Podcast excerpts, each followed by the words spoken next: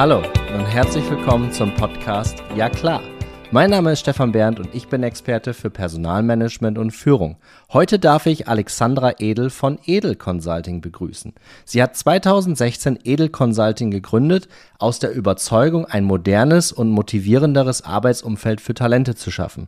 Als ehemalige Personalleiterin eines schnell wachsenden Tech-Startups und als ausgebildete systemischer Coach begleitet Alex gemeinsam mit ihrem Team zahlreiche KMUs in Europa im gesamten HR Lifecycle. Als One-Stop-HR-Unterstützung bietet Edel Consulting HR Interim Management, Recruiting und Headhunting, Personalberatung und Toolimplementierung sowie Trainings, Coachings und Mediationen. Alexandra ist viel mit Gründerteams und Geschäftsführungen im Austausch. Daher heute die Frage, welche wir diskutieren wollen. Wo muss ich ansetzen, um HR erfolgreich ins Gehör der Geschäftsführung zu bekommen? Guten Morgen nochmal aus Mannheim-Seckenheim, Tonstudio hier. Ähm, und wir haben heute die Alexandra Edel zu Gast. Guten Morgen, lieber Alex. Wo erwische ich dich denn? Guten Morgen, Stefan. Ich sitze hier am schönen Zürichsee in der Schweiz äh, bei herrlichem Sonnenschein. Cool, das ist stark. Endlich mal wieder jemanden aus der Schweiz. Du bist aber grundsätzlich nicht aus der Schweiz, ne? Du kommst aus Deutschland eigentlich. Das ist richtig. Ich glaube, das hört man mir auch an. Äh, bis vor eineinhalb ja, Jahren der, Schweiz, der, Schweizer Dialekt ist jetzt noch nicht, noch nicht so da. Ins Schweizerdeutsch können wir, glaube ich, auch beide nicht wechseln. Deswegen bleiben wir auch beim, beim Deutschen. Ist auch eine ganz gute Überleitung eigentlich zu unserem Thema, weil das Thema, wo ich auf dich aufmerksam geworden bin, auch wieder auf LinkedIn, war Ensuring HR Function is Boosting. Und im Vorfeld habe ich das Ding einfach mal in den Translator reingebaut. Also jetzt nicht so, dass ich es nicht übersetzen kann, aber da habe ich gedacht, nee, sicherstellen, dass die HR-Funktion äh, auch das und das macht und so. Klingt alles langweilig. Die Fragestellung, die wir heute beantworten wollen, ist aber, wo muss ich ansetzen, dass die HR erfolgreich ins Gehör der Geschäftsführung kommt. Und das passt wiederum herausragend gut zu meiner Mission. Wie würdest du diese Frage, lieber Alex, beantworten?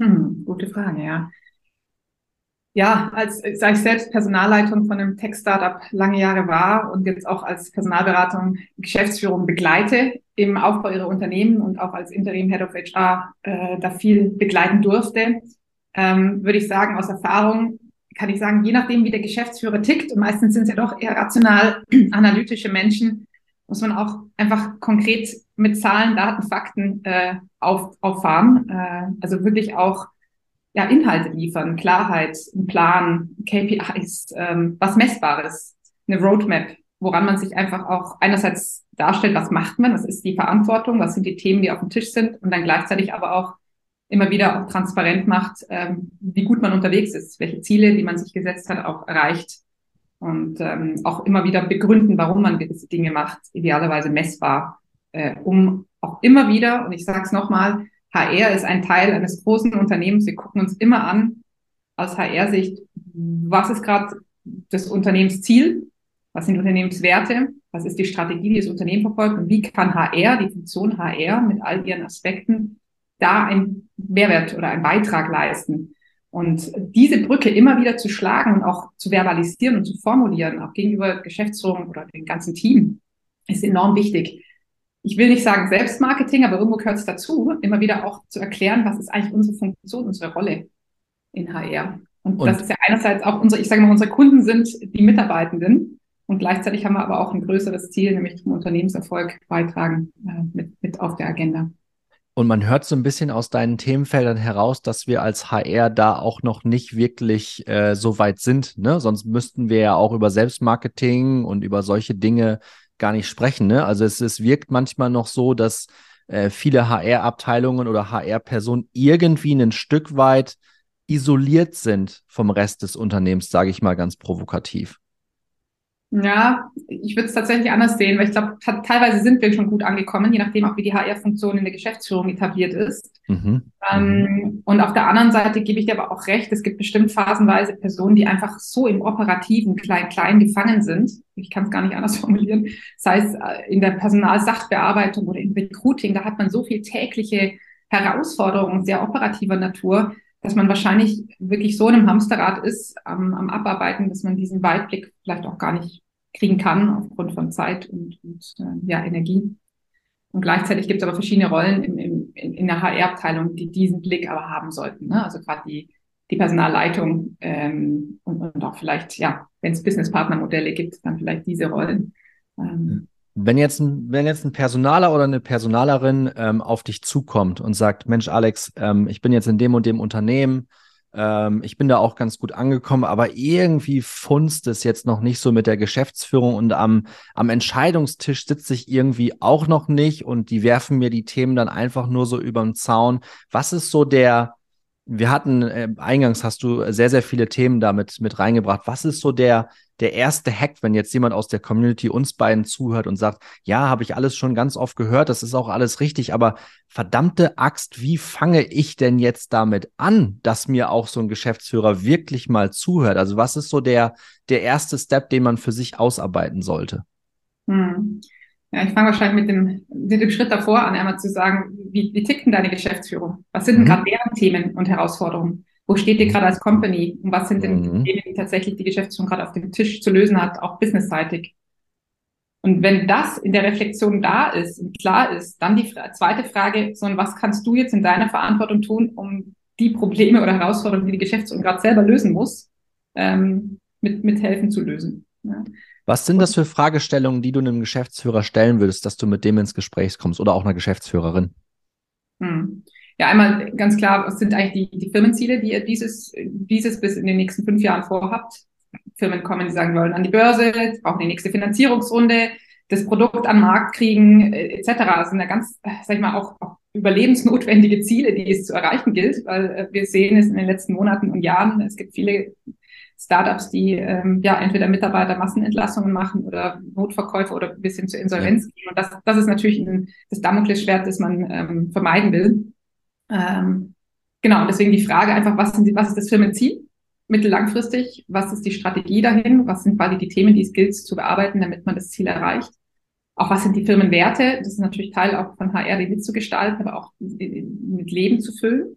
Wenn es ähm, welche gibt, wenn es welche gibt, die definiert worden sind, weil da sind viele Firmen ja auch noch nicht. Es gibt einige, die machen das ja. sehr, sehr gut, aber es gibt auch viele Firmen, die einfach sagen, äh, Thema Kultur und Firmenwerte brauchen wir nicht. Ja. Genau, und dann ist so ein bisschen auch die Frage, ja, hier HR auch mal zu präsentieren, was ist denn eigentlich die Verantwortung für HR? Und da kommen wir immer mit, wir sagen immer die HR Value Chain. Das mhm. sind zehn Disziplinen der HR-Welt und wir sagen, das ist eigentlich in der Personalverantwortung von kleinen, stark wachsenden Firmen oder dem gesamten SMI, also Small Medium Enterprise Bereich. Das fängt an mit der Personalstrategie und Planung, ne, auch Tooling, Digitalisierung, KPIs, was, was sind quasi die messbaren Dinge. Das zweite ist Employee, Employer Branding. Sie werden ja nach außen sichtbar. Das, das nächste ist Recruiting. Wir brauchen ja die Talente und vielleicht die richtigen Talente, um die Herausforderungen zu lösen. Dann natürlich ein sehr gutes Onboarding, dass die Leute auch schnell sich kulturell geonboardet fühlen, aber auch fachlich äh, eingearbeitet sind, dass sie loslegen können. Dann das ganze Thema Learning Development wird zunehmend wichtiger, auch die bestehenden Mitarbeiter mitzuentwickeln, dass sie mit dem, mit dem Unternehmenswachstum sich mitentwickeln können und auch langfristig ihre Perspektive sehen. Das Thema Leadership ist ein großes Schlüsselelement. Es gibt so einen flapsigen Spruch, ne, die, die Leute äh, gehen wegen der Führung, äh, sinngemäß, und ich, da ist schon einiges dran. Dann das Thema Firmenkultur oder insgesamt Retention, also die Leute zu halten zu incentivieren mit Benefits und kulturellen Angeboten. Da passen auch dann die Firmenwerte hinzu. Wir glauben auch, dass HR eine entscheidende Rolle hat bei interner Kommunikation. Gerade bei den kleineren Unternehmen gibt es das nicht in der Extrafunktion, sondern interne Kommunikation ist quasi, ja, das, was uns alle verbindet miteinander und umso, umso digitaler wir heute arbeiten und Remote oder Homeoffice umso wichtiger wird das. Richtig, ja. der Klebstoff. Ja. Und das Offboarding, der Offboarding-Prozess, auch hier kann man vieles richtig machen ähm, beziehungsweise falsch. Da einfach auch ähm, ja, ein Alumni-Programm oder sozusagen Botschafter-Mindset zu haben, sagen, die Leute bleiben mir irgendwie verbunden. Und kommen vielleicht auch irgendwann wieder, je nachdem. Und der letzte und, und zehnte Punkt ist äh, Personalsachbearbeitung, HR-Admin, wie ne, Vertragswesen, Policies, ähm, insgesamt die ganzen Themen, die es da ähm, zu beachten gibt.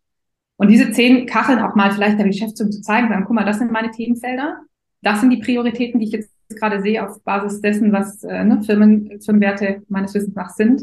Und da will ich Folgendes in, keine Ahnung, ein, zwei, drei, vier Monaten erreichen. Und ganz oft gibt es ja in Firmen auch Zielvereinbarungssysteme oder Objective and Key Results, also, also OKRs eingeführt. Das heißt, daran sich auch zu, ranzuknüpfen, sagen, alles, was nicht Daily Doing und operatives, operative Notwendigkeit ist, also die wirklichen On-Top-Projekte und strategisch-konzeptionellen Themen, die müssen eigentlich in so einem Zielvereinbarungssystem oder OKR-System abbildbar sein und auch messbar werden. Ja, und da kommen wir wieder zum Thema äh, KPIs und das kann ganz einfach sein. Also wenn wir so eine HR-Person begleiten, sagen wir erstmal, versteh mal bitte deine Geschäftsführung und deren äh, Sorgen. Dann sei dir mal klar und bewusst über deine Verantwortlichkeiten. Und jetzt sortieren wir mal, was sind denn die Prioritäten und wie messen wir das? Also so ein KPI-Dashboard ist eigentlich was, was wir sehr gerne machen. Wir sagen, alle Vierteljahr, alle Quartal wird bestimmt irgendeine Art Team-Meeting, All Hands oder wie sie heißen. Da präsentierst du einfach mal, was habt ihr denn jetzt rückwirkend im letzten Vierteljahr gemacht und was ist vorausblickend im nächsten Vierteljahr eigentlich eure Thematik und wo können vielleicht auch Mitarbeiter unterstützen, sei es im Recruiting, ne, Refer äh, Referrals machen, also Empfehlungen, das heißt im Onboarding unterstützen, äh, im Employer Branding, in irgendwelchen Events als Speaker fungieren, etc. Also da gibt's ja ganz viele Möglichkeiten. Ja, und um konkreter zu werden, so ein KPI-Dashboard, ne, da, da kann sein, wie viele Bewerbungen sind eingegangen, wie viele Stellen haben wir besetzt, wie viele Stellen sind offen, wie schnell sind die Stellen besetzt, ähm, das kann sein, äh, was ist unser Kunden- und Glassdoor-Rating, also gerade im Employer-Branding-Bereich. Äh, ähm, das kann sein, wie viele Leute haben wir geonboardet. Ähm, das kann sein, wie viele Weiterbildungsstunden haben wir im Vierteljahr gemacht. Das sind ja in all diesen zehn Disziplinen, die ich vorher erwähnt hatte, kann man quasi relativ einfach, und das sollte es eigentlich auch bleiben, es soll ja nicht ein extra Job werden, diese Zahlen zu generieren, hochaufwendig, sondern eigentlich sehr high level einfach eine Transparenz hinzukriegen, was ist denn jetzt alles passiert und was haben wir quasi gemacht, aber gleichzeitig natürlich auch Benchmarks oder Ziel, Ziele zu definieren, wo will man hin, damit man auch sich selbst kontrolliert. Sind wir eigentlich da oder haben wir das gemacht, was wir uns vorgenommen haben oder sollten wir da nochmal kreativ werden, wie können wir das noch besser hinkriegen? Wenn ich, wenn ich dir so zuhöre, Alex, und diese Themenfelder sind natürlich auch alle, alle, alle sehr bekannt und so ein Rahmenwerk zu bauen, das macht auch hochgradig Sinn. Ich glaube, dieser Punkt, die Geschäftsführung verstehen zu wollen, im Englischen sagen wir da ganz gerne dazu, ich glaube, Business Acumen heißt das, ne? Ähm, mhm. Also wirklich auch zu versuchen, in dem Unternehmen, für das man arbeitet, die Produkte, die Dienstleistung, wo verdient diese Firma eigentlich Geld damit und wie kann man diesen Wertschöpfungsprozess Value Chain, wie kann man den idealerweise enablen und unterstützen? Und da ist es, glaube ich, wichtig, in wirklich Wertschöpfungsorientierung zu, zu investieren, auch als Personaler. Und ich glaube, da, und das verstehe ich dann immer auch nicht, dass es viele Unternehmen immer noch gibt, und die gibt es tatsächlich auch immer noch. Ich bin gespannt, ob du auch solche Beispiele hast, die dann sagen, ah nee, das Thema HR, das, das lassen wir, und ich meine das jetzt nicht respektierlich, aber das lassen wir jetzt mal über unser Sekretariat laufen, weil das funktioniert hier eigentlich alles so gut und der Schmerz ist auch eigentlich gar nicht so groß. Das kriegen wir alles schon irgendwie hin. Ähm, diese Firmen gibt es ja auch immer noch. Oder, oder bin ich da irgendwie mittlerweile auf dem falschen Dampfer unterwegs?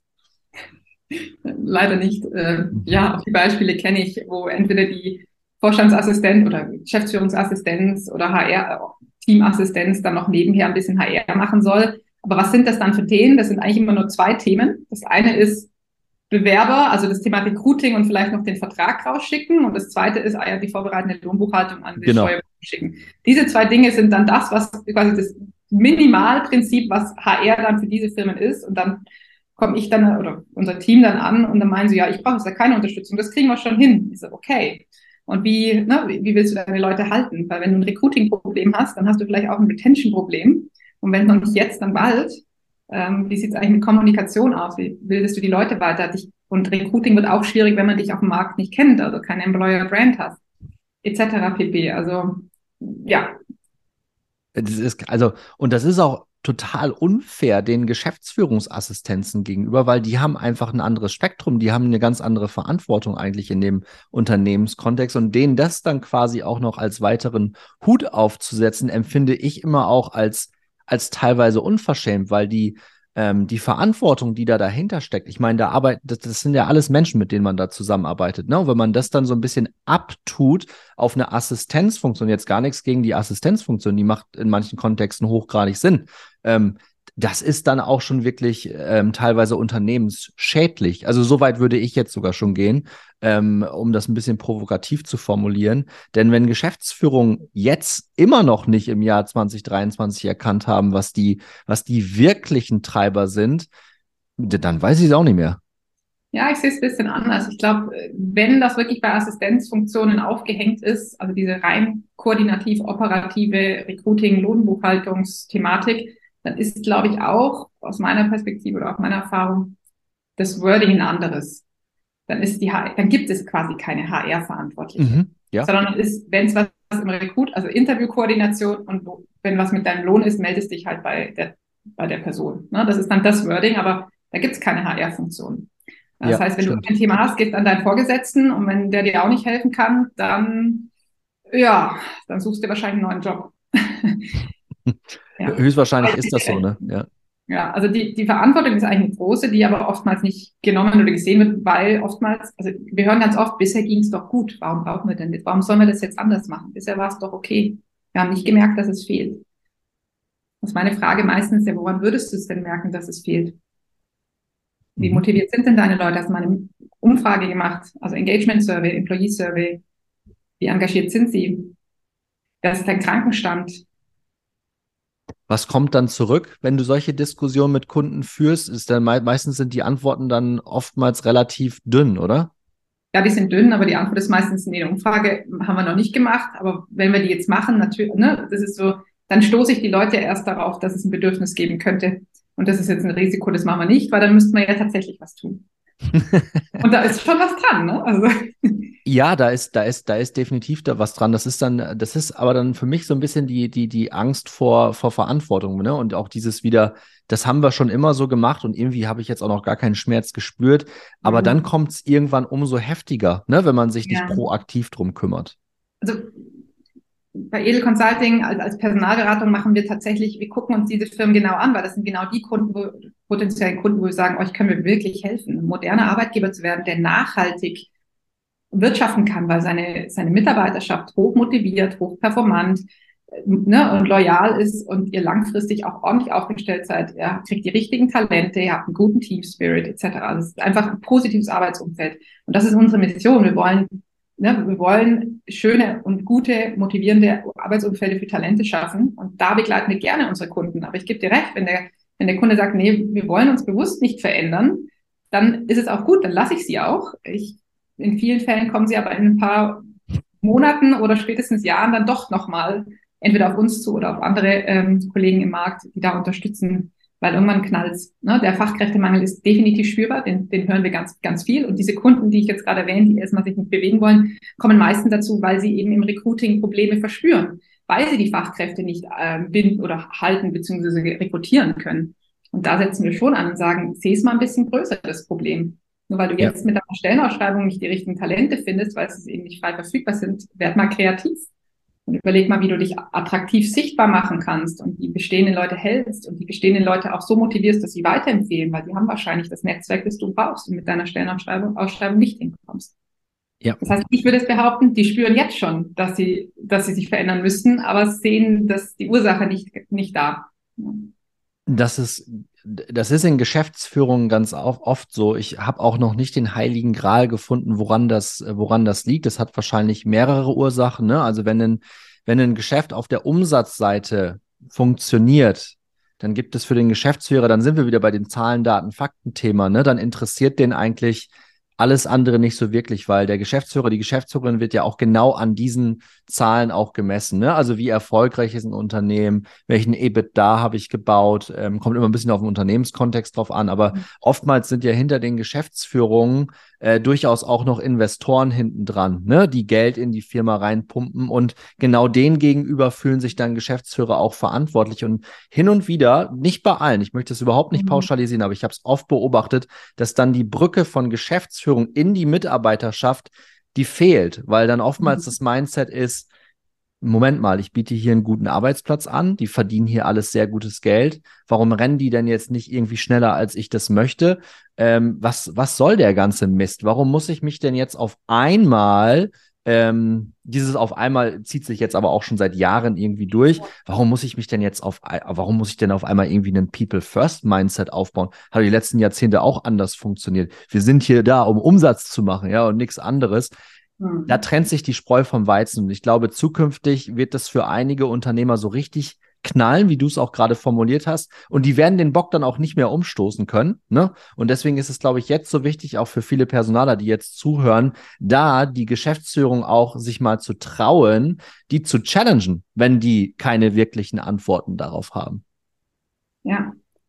Ja, ich würde auf zwei Punkte gerne nochmal eingehen. Du hast die Investoren gemeint. Ähm, also wir fokussieren uns ja sehr stark auf den B2B-Tech-Bereich ähm, und die Investoren, die wir da erleben, die haben das Personalthema sehr hoch auf ihrer Agenda. Mhm, das gibt es teilweise auch schon, ja. Forderungen mhm. rein. Also auch, ne, mhm. wenn wir jetzt hier eine Finanzierung machen mit euch, dann wollen wir folgende Dinge. Also das sind wir auch teilweise eng mit den Investoren verbandelt oder besprechen uns da. Und da heißt es auch, natürlich wird dann eine Employee Survey gemacht und Feedback Cycles eingeführt und ähm, keine Ahnung, OKRs und mhm. auf jeden Fall Digitalisierung. Wir brauchen HR Management Software etc. Also da, da kriegen wir eher Unterstützung. Das ist dann, ich würde es fast sagen, eher der alteingesessene Mittelstand, wo die Geschäftsführung vielleicht mit nicht ganz so, ja, sag ich mal, visionären ähm, Investoren zu, zu tun hat, wo ich dir recht geben würde, da bestätigt das, was du gerade sagtest. Ne? Und ja, mhm. die die Brücke, die du erwähnt hast zwischen Geschäftsführung und Mitarbeiterschaft, da glaube ich, ist die große Chance für HR, diese hinzukriegen. Und ich sage auch immer, HR kann so viel. Es kann auch, und das ist eines der Dinge, die zumindest ich immer gemerkt habe bei Geschäftsführung ganz hoch, auf, auf betriebsratsvermeidend wirken, mhm. wenn ich eine gute HR-Funktion bin, die es schafft, dass das Gehör von also die Mitarbeiter zu hören und zu sehen und ihnen auch das Gefühl zu geben, sie werden ernst genommen und gehören gesehen, dann haben die gar kein Bedürfnis, einen Betriebsrat zu gründen, äh, sondern können über andere Formate wie Employee Sounding Boards oder Culture Groups oder andere Arbeitsgruppenartigen von HR moderierten Formate so viel partizipieren und mitwirken in einer, einer Firma, dass die Geschäftsführung erstens ja, motivierte, engagierte Mitarbeiter hat und zweitens, äh, wenn man die Betriebsrat-Thematik äh, vermeiden kann. Und ich glaube, ja. da ist ein, ein ganz großer Hebel, was auch als Argument vielleicht, kommen wir wieder zurück zum Ausgangspunkt, wie kann ich mir Gehör bei der Geschäftsführung äh, kriegen. Mit solchen Themen, glaube ich, hast du ganz schnell Gehör bei der Geschäftsführung, weil ähm, ja. Das glaube das glaub ich auch, diese, diese Brücke und auch nochmal das Thema Betriebsrat aufzunehmen. Also ich bin ja ein ganz klarer Freund beziehungsweise Verfechter auch davon. Ich glaube, dass es irgendwann keine Betriebsräte mehr gibt. Wann das sein wird, keine Ahnung. Können mich Leute gerne darauf festnageln, vielleicht in 10, 15, 20 Jahren. Und ich glaube, dass dadurch, dass die HR-Funktion jetzt deutlich, deutlich auch an Mehrwert gewinnt in den Organisationen, bin ich vollkommen bei dir, dass irgendwann wird es so sein, dass diese Betriebsräte dann auch einfach ihren Sinn und Zweck dann auch gar nicht mehr haben, die, die äh, Verwendung dafür gar nicht mehr da ist und die Mitarbeiter schaffen. Aber das ist natürlich ein irre langer Weg. Also nicht falsch verstehen, das passiert jetzt nicht übermorgen oder so, sondern das ist ein irre weiter Weg. Und es gibt auch sehr, immer noch sehr, sehr verkrustete Unternehmensorganisationen, wo das wahrscheinlich in den nächsten Jahrhunderten nicht passiert. Aber ich glaube, so grundsätzlich im Tenor wird das so sein, dass HR da die Brücke bauen kann. Und manchmal fühle ich mich persönlich auch so ein bisschen so, dass sich die Mitarbeiterschaft gegenüber der Geschäftsführung auch vertrete, aber mit guten mhm. Argumenten und sage und dann nicht direkt darauf draufhaue und sage, ja, wenn wir das und das im, nicht immer mit Konsequenzen drohen, sondern einfach die,